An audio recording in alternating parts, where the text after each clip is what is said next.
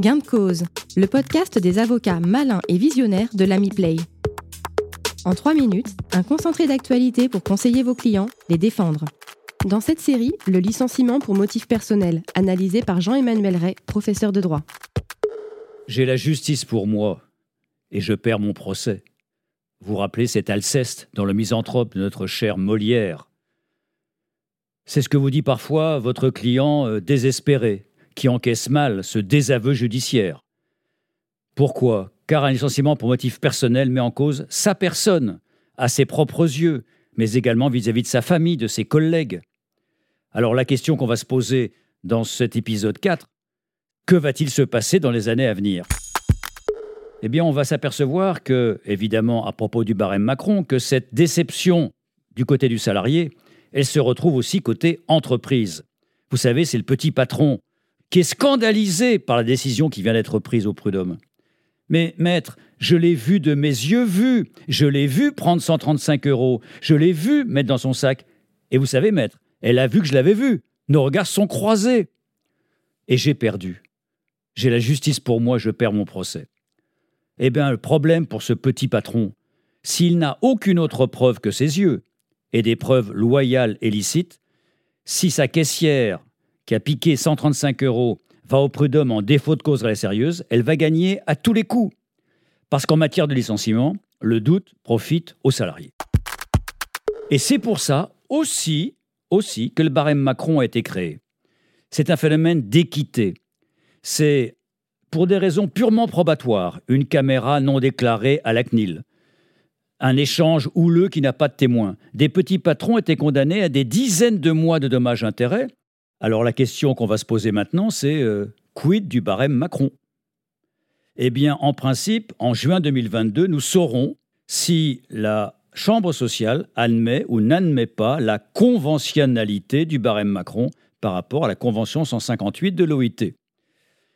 Alors, la question qu'on va se poser, c'est est-ce que l'arrêt de 2022 va radicalement changer la donne?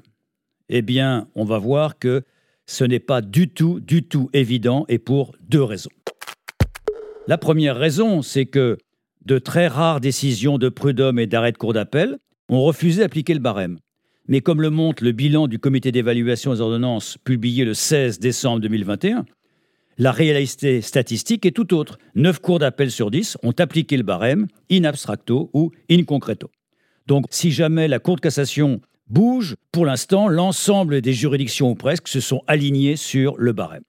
Deuxièmement, les études menées sur les arrêts des cours d'appel avant l'application du barème et après l'application du barème, tout le monde pensait que ce serait une révolution. Je vous cite les chiffres du comité d'évaluation. Application avant le barème. Médiane des dommages intérêts obtenus par le salarié 6,5 mois. Depuis l'application du barème, 6 mois. Est-ce vraiment une révolution?